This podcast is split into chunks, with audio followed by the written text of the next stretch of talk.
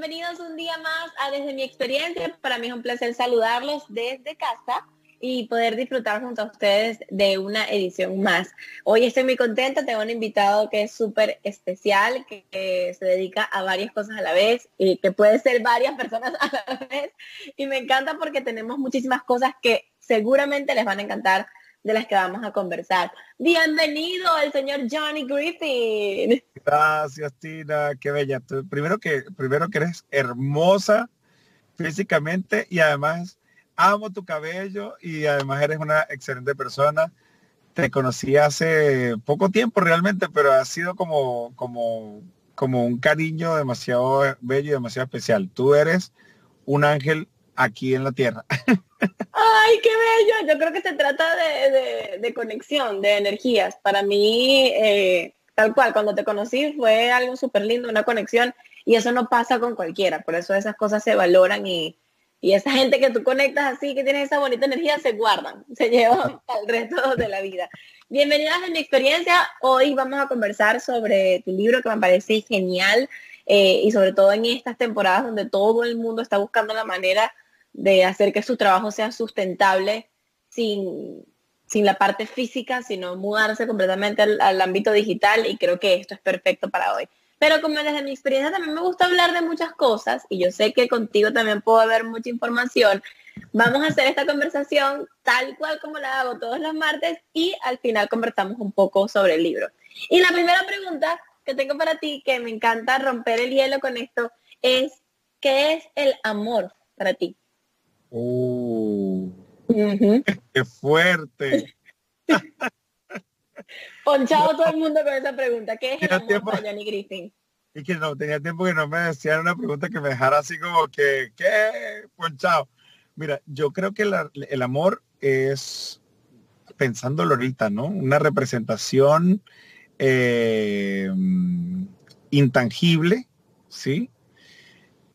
Físicamente, digamos, físicamente, que, que hace que tú te muevas, o sea, mm, como, como nunca creo que te hayas podido mover en tu vida. Yo creo que es una representación de movimiento. Yo creo que es eso. Yo creo que eso es el amor. Y lo digo, no sé, cuando me dijiste amor, automáticamente pensé en mis hijos. No pensé en más nadie. Pensé en lo que siento por ellos y en lo que me hacen vivir y mover. Entonces, es como eso. Yo creo que definitivamente el amor es movimiento. Yo siempre eh, lo, digo, el amor es la fuerza que mueve este mundo y es lo único que puede salvarnos. Y si está, eh, lo podemos encontrar en diferentes personas, en las pasiones que tenemos, en la libertad, en la felicidad, en el éxito, lo podemos encontrar en todo. Creo que todo cuando se hace desde el amor es perfecto, así, así de sencillo. Y por eso me gusta ver cómo lo ve cada persona, cada, cada perspectiva es diferente sobre esto y para mí es maravilloso poder poder encontrar nuevas definiciones. Em, también quería preguntarte sobre la familia, porque para mí es, es, muy bonito el tema. Yo apoyo completamente eh, la adopción en matrimonios homosexuales y tú tienes tres niños. O sea, para ti, ¿qué significa hoy, después de todo este camino con, tus hijos, eh, la familia? O sea, tener una familia. Porque podemos ver en, en lo común que es la mamá, el papá y los hijos. Pero para ti, ¿qué es, qué es la familia hoy? Bueno, comenzamos con comenzamos la conversación, o comenzaste la conversación con una pregunta que tiene que ver con el amor y yo cuando eh, he conversado o me han hecho alguna vez alguna entrevista o alguien me ha preguntado así desde el corazón eh, sobre el tema de la, de, la familia, hablo desde el amor, exactamente. Entonces, eh, para mí la familia es esa representación de amor, ¿no? Y, y obviamente, eh, solamente un punto, mis, mis hijos, ojo, eh, hay muchísimas modalidades o formas en las que obtienes la paternidad o, o, eres padre. Mis hijos son, son míos biológicamente, pero también tengo muchos amigos que tienen eh, hijos a través de la adopción, que me parece el gesto más que representa más el amor en la vida que uno. El amor, la nobleza, tantas cosas. Una persona que, lo que hace eh, que, o sea, que tengan la adopción. O sea, para mí es admirable completamente. Era una de mis opciones eh, para hacerlo, pero yo decidí que, eh, no, no decidí, fue, fue lo que se me dio mucho más rápido. Fue parece mentira que se haya dado mucho más rápido el hecho de que pudiese tener mis hijos de manera natural como, como padre biológico y no el de la adopción, porque la adopción es mucho más compleja a nivel legal. Y, mucho más en nuestros países latinoamericanos, que no, o sea, eso no existe. Si aquí es complicado, la adopción, incluso para heterosexuales, para homosexuales, es, doblemente complicado porque, porque son unas exigencias y unos requisitos súper complejos, pero para todos, te lo digo. O sea, para, todos. Eh, adoptar un niño implica una, una infraestructura, incluso, perdón, es que le pongo el dedito por aquí, una infraestructura eh, física, económica, eh, de, todo, de, todo, de psicológica. Entonces, bueno, pues bueno, yo estoy súper feliz. Es algo que quería, que, que busqué con tanto, tanto, tanto Ah, con tanto esfuerzo, con, tan minucioso, con tanto detalle y que se me haya logrado dar. Y bueno, se me dio más de lo que esperaba, pero siempre es así. Lo, de, lo de que fueran ah. trillizos fue inesperado. Pues esa parte yo no me la sé. Sí, de alguna manera fue, fue inesperado porque cuando tú haces un procedimiento de inseminación in vitro en un vientre en alquiler, se supone que el porcentaje de éxito pueda ser eh, Mm, si por ejemplo metes tres, cuatro embriones o dos, es posible que quede uno, que queden los dos o que no quede ninguno. O sea, de hecho los porcentajes de, éxito son bajos para mucha gente que no sabe, que dice, no, pues a mí me, yo, el cuento de que mi familia o alguien cercano que conoce se hizo un procedimiento de inseminación, siempre son los porcentajes muy altos. Pero es muy alto porque la, mujer suele tener, mm, suele estar muy hormonada o pueden o le, colocan muchas cosas, eh, digamos, a nivel médico para que esté preparada, pueda, pueda salir embarazada. Entonces, claro, eh, tanto recibe eso que el éxito o, el tema de que sea múltiple es, alto, pero realmente el porcentaje de embarazo en, mujeres que no pueden tener bebés es bajito. Entonces, bueno, en, nuestro caso metimos cuatro embriones y de los cuatro... Y tres. uno o dos y bueno, quedaron tres, igual es una bendición. Tenemos, tengo dos niñas, dos niños y una niña. Wow, maravilloso, de verdad. A mí siempre, a mí me han, hecho la pregunta de si yo eh, alquilaría mi vientre o, haría eso por algún amigo y yo sin duda eh, digo que sí, hoy, ojo, no sé si después que qué difícil, que tú, que no sé qué, que lo vas a tener en tu vientre, que te vas a enamorar en el, en el proceso, pero para mí eso eso sería tal cual, un acto de amor por, por esa familia que se va a crear y, y, por mí misma. O sea, el poder dar, dar esa posibilidad de crear una familia para mí ya, ya sería maravilloso. Hay dos cosas que, son puntuales y que, la, y que lo viví. Uno, eh, recomiendan que una, una mujer que rente o que preste o que regale, digamos, el vientre sí, porque es el vientre lo que está ofreciendo para este tipo de procedimientos. Lo ideal es que ya haya tenido hijos. O sea, que ya por lo menos uno o dos hijos y sí, vi, haya vivido la experiencia de ser madre. ¿sí? Eh, allí es cuando una mujer se da cuenta que podría o no mm, psicológicamente estar preparada para entregar, para entregar, digamos, a este ser que estuvo dentro de su, de su vientre, que posiblemente no sea suyo, porque puede ser con tus óvulos o con óvulos comprados y nada, ¿sí? Y la otra opción es, eh, mm, que está hablando, exacto, la primera opción es que tú puedes, y la otra que, que genéticamente no sean tuyos, pues, o sea, sino que sea de, de, óvulos comprados. Tal cual. Oh, wow. E, claro, todas esas cosas no se saben. A mí me dicen que sí, digo, sí, ¿por qué no lo haría? pero te pones a, ver profundamente todo lo que conlleva y realmente es un procedimiento bastante extenso. Pero sin duda es, eso, es una representación muy grande del amor, es una representación bonita de la familia y sin duda yo lo haría. Y te digo que apoyo con totalidad la adopción o, esto, o sea, el, tema de inseminación artificial y tener hijos en matrimonios homosexuales, porque si hay tantas historias de madres solteras, de padres solteros, de de mamás malas y de papás malos y que se fueron y tanto maltrato físico en los niños y maltrato sexual en familias, poder hacerlo y que se ha hecho con amor y he visto tantas familias tan bonitas, tantos niños súper exitosos provenientes de una familia homosexual, eh, de, mamá y mamá o papá y papá, que no sé, todo, todo está, pienso que todo está allí, en el amor, en la manera de criar. Tal cual ustedes tampoco vienen con un manual de saber cómo ser papás, eh, al igual que, que, cualquiera, entonces me parece que, que, es como, es, es, eso, es una familia, no, no le veo ningún tipo de distinción, me parece muchísimo más bonito porque es algo decidido.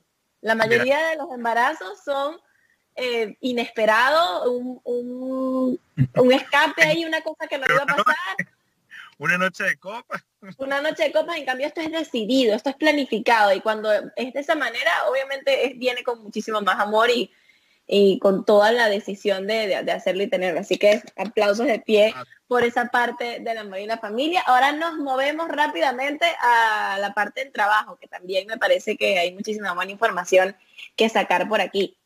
Yo siempre pienso que leí por allí la presentación de tu libro, eh, que hablar de la felicidad es algo muy subjetivo y hablar de la plenitud, que leí esas dos palabras que me parecen tan importantes porque plenitud y felicidad creo que, es, un concepto completamente subjetivo, es muy tuyo, cada quien le da una definición diferente.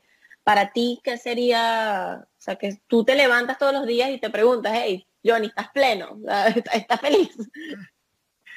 No, no solía hacerlo, aún, aunque en algún momento de mi vida dije, claro, ¿por qué no preguntármelo? Y sí tienes que preguntártelo. O sea, la gente debería preguntarse qué me hace feliz porque cuando no te preguntas qué te hace feliz, comienzas a hacer cosas que sencillamente no te hacen feliz.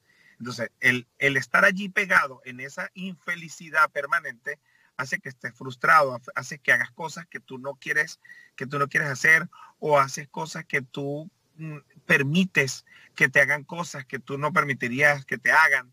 O sea, entonces yo creo que un ejercicio que la gente debería hacer es preguntarse qué te hace feliz.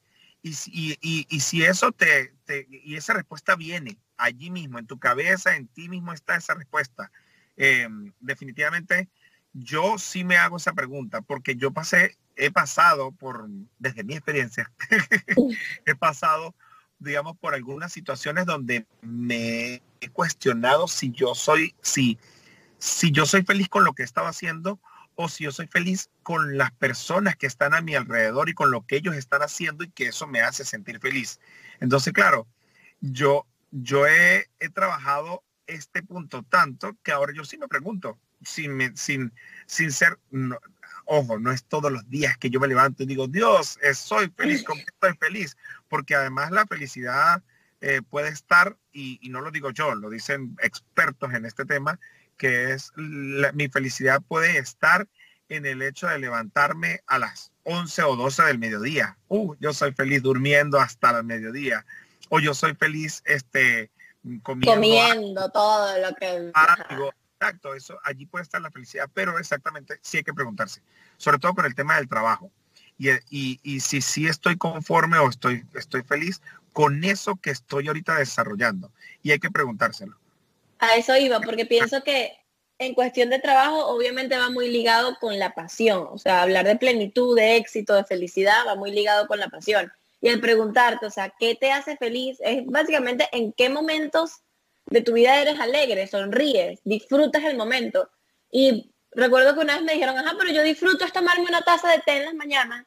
Bueno, entonces conviértete en un experto en té y vende té. O sea, no tiene no hay límites para el trabajo, no hay límites para la pasión, para desarrollar algo y que eso te dé dinero.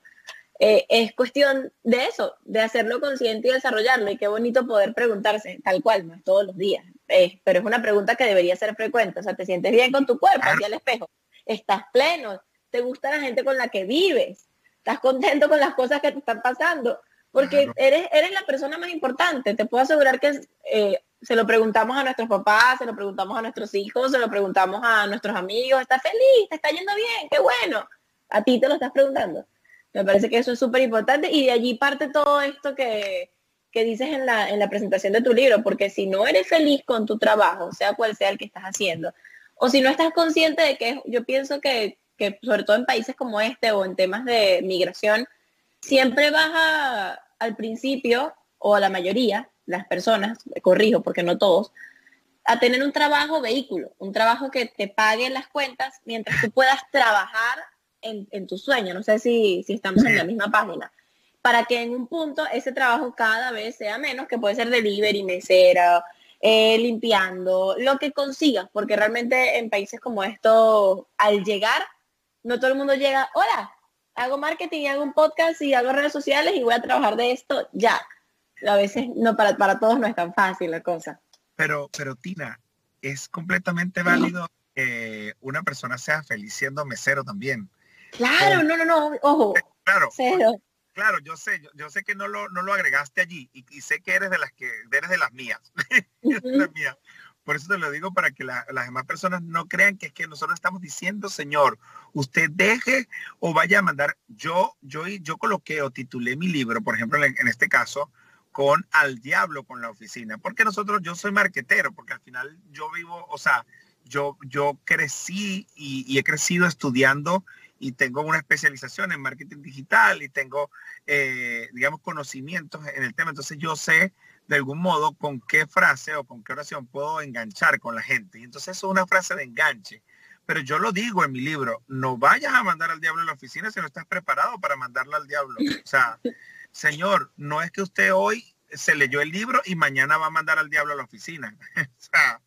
vio la portada y dijo, listo, renuncio. Ah, calma, calma pueblo, calma.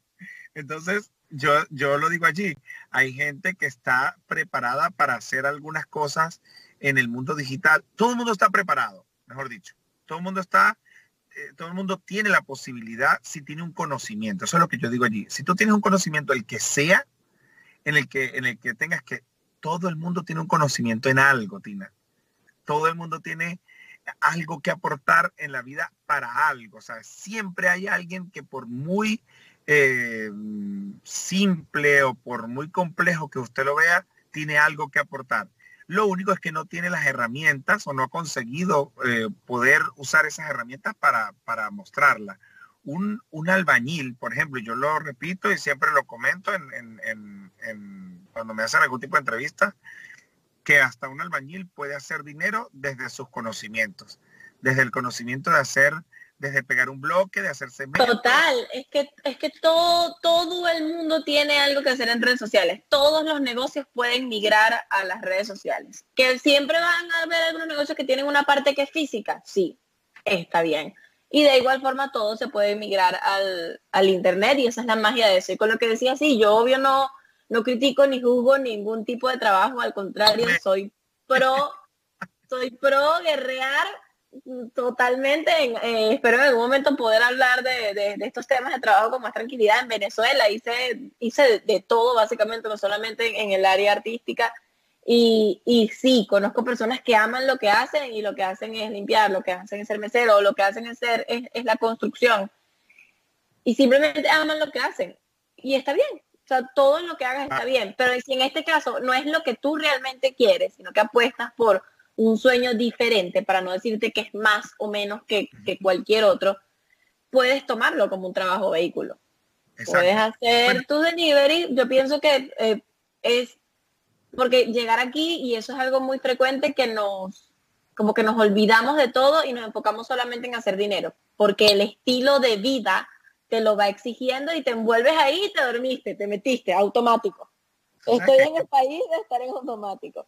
Y se te olvida que te gusta bailar, se te olvida que te gusta cantar, se te olvida que lo que te gustaba hacer era cocinar. Y, eso es importante. Tanto que, que, aportar y tanto que obtener, porque además este país también te da la oportunidad de eso, de, de llevarte a que, a que tengas un trabajo fijo, con horario, con estructura física, con esto, con que te esclavices, como dice por allí, eh, o te, te esclavice entre comillas, porque también eso es otro tema. La gente dice, los esclavos, los esclavos unidos, este, aquí tú vives como esclavo, pero es que si tú eres, tú, eres esclavo porque también tú tomaste una decisión de serlo. Es una decisión, todo completamente es una decisión y no tiene, y, no tiene que ver con la estructura o infraestructura de, política, económica de un lugar en especial. Yo, por ejemplo, estoy trabajando en un proyecto de vida, por lo, por lo menos a corto, muy corto plazo, estoy, estoy trabajando en un proyecto de tomar un motorhome y irme por lo menos un año a viajar por todo Estados Unidos. Entonces, estoy tratando de acomodar toda la infraestructura para eso económica y donde yo me pueda ir con mis hijos, porque mis hijos ahorita están en, la escuela, están comenzando, van a comenzar primer grado y ya de la escuela me preguntaron que si yo quería que mis hijos pidieran clases online, que si las quería eh, presenciales o si las quería en, de ambas. Porque ya van a tener esa opción. Ya tienen esa opción. Antes era o presencial o eh, podías hacer una, un, una tutoría, ¿no? De homeschool, que se llama homeschool. Entonces, claro, antes yo siempre fui de los que, mm, digamos, atacaba un poquito la educación tradicional física donde había que ir a un lugar y apostaba al digital, pero cuando tú tienes tres hijos en casa durante cinco meses que tienen que son trillizos, que tienen seis años, tú dices, wow, creo que voy a, voy a optar por la opción de, de que presencial o mixta. Sin embargo, como ese es, mi, ese es el estilo de vida que yo quiero llevar y los niños nunca se van a quedar pequeños, sino los niños crecen, yo quiero darle la oportunidad de que ellos generen sus propias, de que ellos potencien sus propias habilidades, más que las que tenemos como estructura dentro de esta estructura rígida de educación que, está en nuestros países en Latinoamérica y aquí en Estados Unidos también, aun cuando aquí se valora un poco más el, el, eh, oficio, ¿no? El, lo que hacer más allá de una carrera profesional. Sí, de igual manera yo pienso que la educación a nivel mundial está todo mal. Hay muchas cosas que no enseñan que deberían enseñar y hay muchas cosas que enseñan que realmente no son necesarias. Pero bueno, ese es otro tema de conversación muy extenso. La cosa es que nos vamos por todo Estados Unidos en motorhome. Qué rico. Amén, si Dios quiere. Estoy trabajando en eso. Quiero, quiero un proyecto. De hecho, es la primera vez que lo hablo públicamente, pero eh, es, algo que tengo desde hace ya un rato maquinando y no había, no había tomado una decisión y, mm, y vino el coronavirus a terminar de estimularla realmente porque yo no tomaba la decisión definitiva porque no sabía lo que era vivir la experiencia de homeschool para los niños. Porque de resto estoy completamente eh, abierto y con, comencé con un, ese mini proyecto visitando unos estados a principios de año, pero bueno, llegó el coronavirus y nos ha, nos ha cerrado un poco la posibilidad. Pero ya ahorita se puede hacer perfectamente. Claro, buenísimo. Me encanta ese tipo de planes y me, o sea, la única palabra que me trae a la cabeza es libertad, porque además de todo el conocimiento que se trae viajando, que, que es conocer nuevas culturas, conocer nuevas personas y te expandes muchísimo, es la libertad. ¿Qué es para Johnny Griffin la libertad, tomando en cuenta todo esto del libro y el tema de trabajar desde, desde, donde quiera que estés? Sí, libertad es un, pues básicamente un, término, es un cliché para mucha gente, eh, pero para mí en este momento, libertad es poder tomar la decisión, poder tomar mis propias decisiones sin tener un, en el, en el lado laboral, por ejemplo, en el caso de, la vida laboral, eh, poder tomar mis propias decisiones sin, tener que estar amarrado a, alguien que decida por mí lo que yo quiero hacer y mis tiempos sean míos. O sea, que, mi, que, mis decisiones sean mías sin aprobación de nadie. ¿sí? Eh, hay cosas culturales, mm, políticas, eh, de leyes con las que tú tienes que digamos, y hay leyes que a veces ni siquiera están escritas, que tú debes ir por allí un poco, aun cuando esas leyes no escritas son también súper eh, colocadas por seres humanos que tienen mucho contenido religioso, que tienen mucho contenido de lo que yo viví y que debe ser así, pero... Eh, digamos creencias, que son eh, creencias. Los, los, deberías de mucha gente, que debe, tú deberías hacer tal cosa, eh, tengo una amiga que quiero muchísimo, se llama Belki, que habla mucho de los debería y yo me he tomado la, potestad de, tomarme lo mío porque de verdad siento que la gente considera, y esto ya lo hace a nivel de pareja, pero al final es para cualquier tipo de situación donde lo coloques. Entonces, para mí es, la libertad es poder tomar la decisión que quieras sin, sin tener que tener, sin que sea aprobada sin que sea aprobada por otra persona. Tal cual. Eso es, eso para mí también es libertad. Tomar tus propias decisiones, poner tus propios límites, porque hablamos de libertad como algo que no tiene nada que ver con el libertinaje. O sea, son, son dos conceptos completamente diferentes. Y, y, sabiendo que para ti libertad puede ser una cosa y para mí otra, porque tal vez una persona que ama trabajar en una oficina, que ama trabajar con su jefe, que ama ser asistente ejecutivo de una empresa espectacular o cualquier trabajo donde dependa de una decisión un poco más, por ejemplo, mi novio que ama ser chef de un restaurante y él tiene que pedirle permiso, él es el jefe, jefe, jefe, y tiene que pedir permiso al jefe para ver si, si va o no va, pero ama lo que hace. Entonces, es dependiendo de ti. Y tal vez para él eso, tú le dices libertad, eso no tiene nada que ver con eso, ¿sabes? Es por eso es que siempre pienso que la mayoría de los conceptos no significan nada, sino que cada uno tenemos como la libertad valga la redundancia, de darle un significado. Que a ti te convenga y que a ti te haga feliz ese significado. Así, así de sencillo. A mí me hace feliz y me hace sentir libre el generar, el generar ideas, el crear, el hacer cosas que yo mismo pueda ejecutar o que yo mismo deje de ejecutar.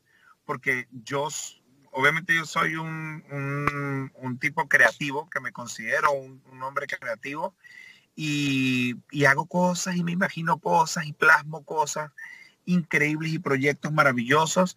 Algunos los ejecuto, otros los engaveto, otros los vendo. me encanta. Es así como eh, eso me hace sentir libre, el poder generar esos proyectos y esas cosas que yo pueda desarrollar y ejecutar a mi gusto y a mi estilo y a mi medida. Entonces, para mí eso puede ser perfectamente libertad eso en, tu vida la representa. Eh, cambiando un poquito de tema, igual seguimos en, el mismo ámbito. A mí me gusta mucho preguntar a las personas que tenemos varias pasiones, que nos gusta hacer algo, pero también nos gusta hacer otras cosas, cómo, cómo nivelarlo. Porque también hay una creencia que, yo te la digo porque la tenía mi abuela, que es no puedes asar tantos conejos porque algunos se te va a quemar, una cosa así, no puedes poner tantos pollos en el sartén porque algunos alguno se le va a pasar la cosa.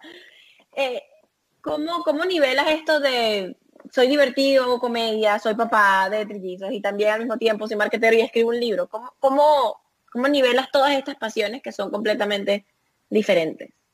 Una vez alguien, voy a comentarte algo que me dijo una vez alguien, las personas, o, en el caso, los libros son eh, la herramienta o la posibilidad que tienen las personas de, o sea, como una herramienta que puedes desarrollar siendo lo que tú quieras. Decir, cualquier persona en, cualquier área de conocimiento puede incluso desarrollar un libro que no esté ni siquiera vinculado con lo que hace. Así que, digamos, en el caso de los libros, eso me pareció curioso, que, me, gustó muchísimo el tema porque era como, eh, yo voy a hacer un libro sobre nómadas digitales, pero literalmente, yo sí, en mi caso sí, porque ya venía viviendo una vida, un estilo de vida y una experiencia como nómada digital. Pero, por ejemplo, no sé, hay gente que son actrices y te hacen un libro de gastronomía, por ejemplo. Y uno como que, mm", o sea, capaz no relacionado. Pero ¿por qué no? A una actriz perfectamente le puede gustar la gastronomía, le puede gustar la buena comida, le puede gustar cocinar, no sé, cualquier cosa. Eh, yo siento que cuando yo hago, voy a hablarlo desde la experiencia, desde, de, voy a hablar de los, desde los dos puntos de vista como, como usuario, como persona que genera contenido, como persona que lo que dijiste, que hago videos, que hago comedia, que hago aquello, sí a veces tú mismo, tú mismo te pones como, wow, tengo que enfocarme en algo literalmente para que la gente me vea y, yo creo que me reconozca por esto que quiero hacer. Eh, creo que tengo que dejar de hacer tantas cosas, pero cuando tienes claro que realmente esas tres o cuatro cosas que estás haciendo te gustan, también puedes hacerlas porque puedes hacer una especie de círculo, ¿no? Si es en el caso de, de promoción, porque una cosa es lo que te gusta hacer y otra cosa es cómo lo promueves, ¿sí? Si es en el caso cómo vas a promoverlo, bueno, pues agarra un porcentaje de cada una dependiendo de la, de la cantidad de, de, de, eh, de porcentaje que te guste cada una de esas cosas que quieres hacer o que estás haciendo, que te gusta hacer, pues le pones un porcentaje en promoción en tus redes voy a ponerla tantas veces en la semana, no la voy a poner tantas veces a la semana, la voy a poner una vez a la semana la comedia, dos días a la semana marketing, tres días a la semana familia o un día a la semana familia. No sé, ahí tú organizas. Es una, es una forma de organización. Ahora, cuando yo asesoro a las personas como, como, digamos, a nivel de mentoría o de consultoría, pues sí, yo trato de decirle a la gente, si te gusta hacer dos o tres cosas, organízala, que es por el otro lado pero trata siempre en todo lo posible que hagas una cosa en especial que es con la que te das a conocer para que la referencia en las personas quede mentalmente en que tú haces tal cosa. Es, por referencia, porque la gente suele eh, confundirse o suele como perderse en el momento en el que tú, pero ¿qué es lo que tú haces? A mí me ha pasado mucho, mucho, me pasaba mucho más antes que ahora, porque ahora estoy como más enfocado promoviendo algún tipo de contenido. Claro, y, creo, que como, que como que vas creando una comunidad que entiende que tú haces comedia y también haces marketing y también aquí estoy, escribí un libro. Y, eso está eso está perfecto. A mí me, me, choca cuando, cuando hablan de que tienes que enfocarte en una sola cosa, cuando también me parece perfecto la gente que lo hace. Porque, por ejemplo, creo que es los asiáticos que ellos literal nacen, se enfocan en una sola cosa y con esa la desarrollan a morir y ya. Ellos solamente se enfocan en una sola cosa y es lo único que aprenden en su vida y por eso... Que no puedo con, eso, Produciendo tantas cosas. Yo, yo tampoco. Soy una gente que canta, baila, actúa, hace un podcast, después salen posando en traje de baño y, y ah. hablan por un micrófono y no sé qué, aquí y allá. Y, oh, soy feliz. Puedo organizarlo y soy feliz. y también voy a escribir un libro en algún momento. Exacto. Pero por ejemplo, el caso de la educación para, para nuestros hijos, que también ese es otro, ese es otro punto, ese es otro podcast. Pero eh, a mí me pasa mucho que con los niños, a mí me gustaría que ellos hicieran algo y les encantara algo, porque capaz fue lo que yo no hice, ¿sí? Uno siempre que los quiere que los hijos hagan cosas que tú no. Entonces, bueno, yo trato de que, ojo, siempre los meto, los meto a hacer muchas cosas y de repente me dijeron, ay, tráelo para que haga arte, yo los llevo para que hagan arte. Y porque es que eso les abre la mente tanto y les da tantas oportunidades y posibilidades en la vida, a mi criterio, que a la persona que nada más hace una sola cosa, que también puede ser exitoso solamente con eso, ¿sí? O sea, es muy, es muy variado y cada caso es completamente distinto. Pero sí, yo trato de que ay, los niños no, a pesar de que los pongo a hacer muchas cosas, trato de que hagan una por lo menos eh, fútbol. En la, que se, en la que se destaquen o que cree un hábito, por lo menos de, un deporte y que lo haga permanente. Yo creo que es bueno eh, también crearle un hábito. En mi caso, a mí mi mamá, ella cree que yo creo que yo bailo desde, desde antes de nacer y apenas ella pudo, me, me, metí en una academia de baile y en la academia de baile fue que yo descubrí que me gustaba hacer muchas otras cosas.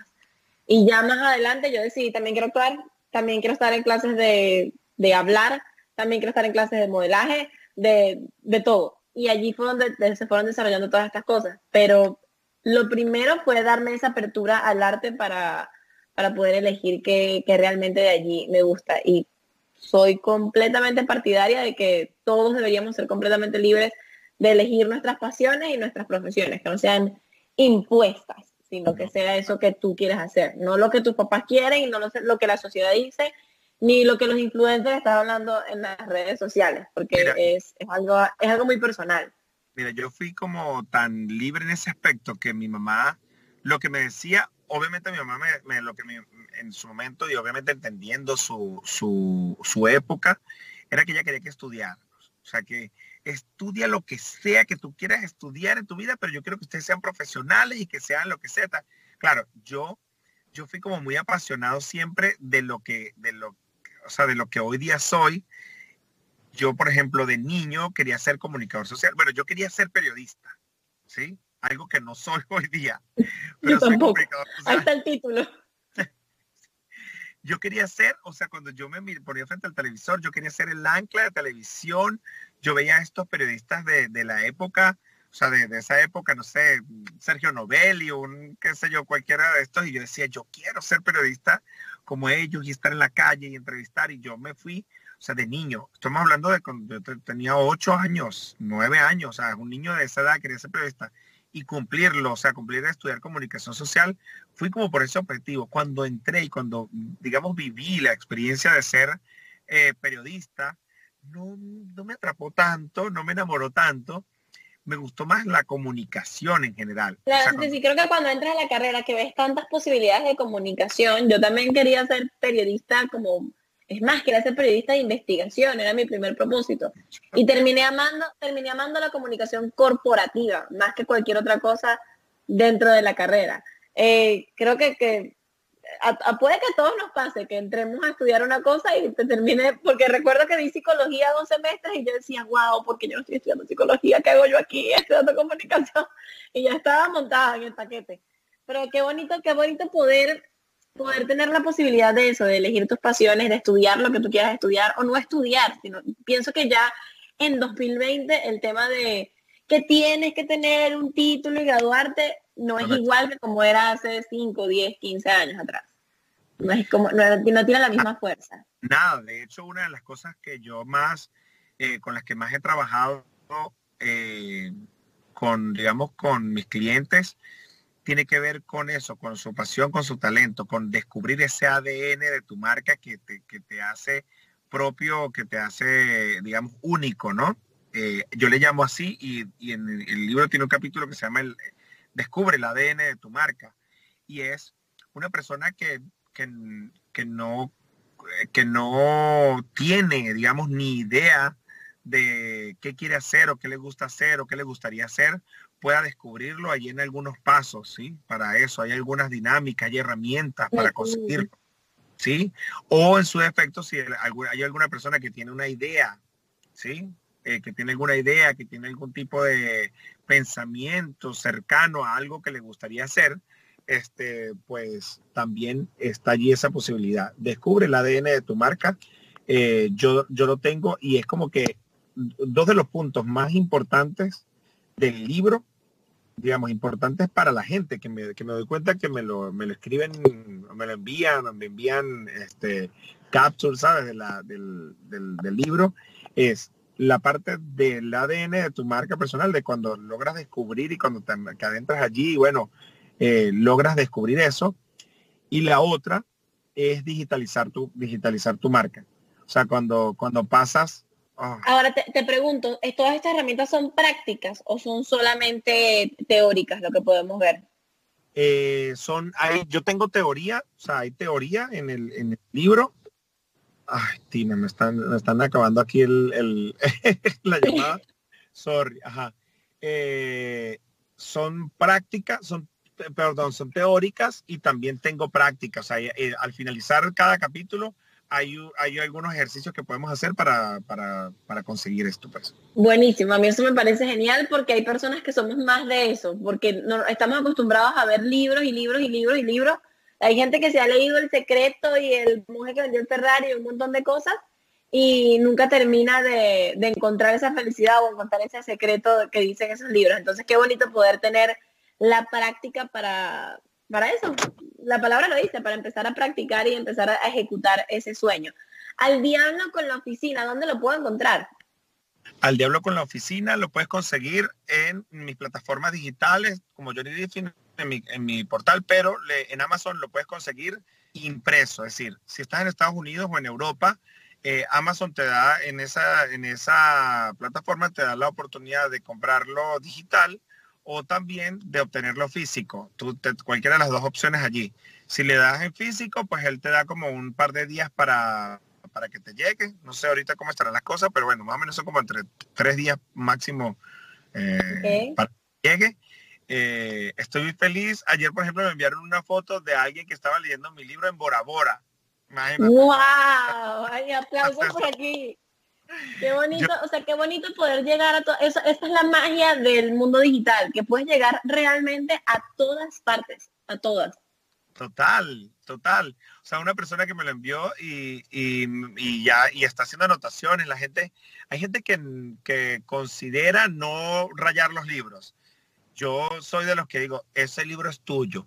Usted haga con el libro lo que usted quiera. Si usted quiere resaltarlo, rayarlo, de aquí, porque es que además eso es una herramienta de trabajo, porque además tiene allí algunos ejercicios. Entonces, si usted quiere rayarlos allí, ráyelo, guárdelo. A lo mejor en algún momento usted se terminó de leer el libro, lo dejó allí guardado y en algún momento dice, wow, me acuerdo que en aquel, o recuerdo que en aquel momento leí algo sobre el ADN de, mi marca personal. Voy a ir a verlo, a ver si yo aún continúo queriendo eso que quería en aquel momento o voy a voy como a reanimarme porque exacto a renovarlo hay que autoinspirarse y entonces volver a eso. A mí me pasa. Yo, por ejemplo, hice cosas de la certificación de coach que yo a veces digo, hmm, voy a ir allá. y lo leo otra vez y como que, wow, me vuelvo, a, me vuelvo como a, como a llenar de, de energía para, para hacer cosas nuevas. Me encanta, de verdad que sí. Vamos a entonces a ponernos al día con ese libro, al diablo con la oficina. Si aquí en algún momento está escuchando alguna persona que ese es su sueño, mover su negocio al mundo digital, creo que esta es una buena forma de, de cómo comenzar a guiar de qué se trata, de qué se trata la cosa.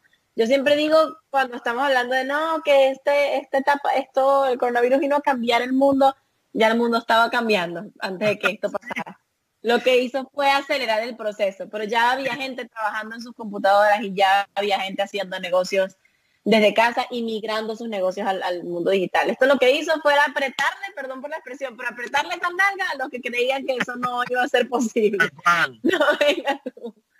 No me qué bonito. Ahorita. No, de hecho yo, yo, yo me río y algunos amigos míos se ríen, eh, algunos amigos se ríen de, de, de esto que ay no, tú eres como pitonizo, porque ya tú venías desde hace rato diciendo, señores, hay que buscar una nueva línea de ingreso, no podemos quedarnos con una sola línea de ingreso, no podemos depender solamente de, de ese trabajo físico donde tú depende de ti, de tus manos solamente, ok, ahora hay que ir a buscar otra línea de ingresos donde podemos generar ingresos de alguna manera automático, pasivo, que mientras estamos aquí hablando, eh, alguien te esté comprando un libro, alguien te esté comprando un ebook, alguien te esté leyendo algo sobre ti, alguien te esté Alguien esté haciendo un curso que esté on demand, algo. Exacto, exactamente. Entonces, yo sé que todo, todo mundo, entonces hay gente que te dice ahorita, porque bueno, siempre hay quienes te dicen que, pero, todo el mundo no, ajá, pero todo el mundo ahora hace curso. Sí, no importa, viviremos de curso en curso porque hay demasiados temas para hacer cursos, para hacer formación, para hacer lo que tú quieras hacer. O sea, y somos muchos los que nos encanta aprender. A mí por lo menos me encanta aprender. Yo soy una que vive de curso en curso y de seminario en seminario, de certificación en certificación, porque me encanta aprender.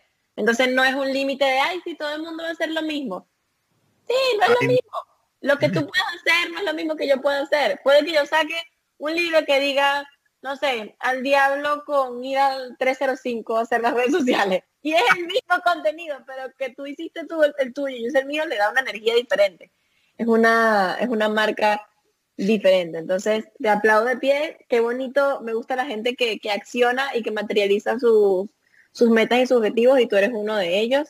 Eh, ya lo saben, al diablo con la piscina lo pueden encontrar. Preferiblemente vayan directamente a arroba Johnny ah. por allí ver todo. Aquí en la pantalla está o está mencionado en, el, en el título de Spotify. Así que pueden ir a Johnny Griffin a disfrutar de toda esta buena información y también un poco de risas, ¿por qué no? un poco de risas y buen rato que A mí me encanta el humor.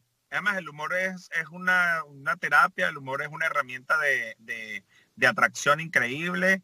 Este, y si bueno, uno logra hacerlo y saber y lo sabe manejar, hay que usarla.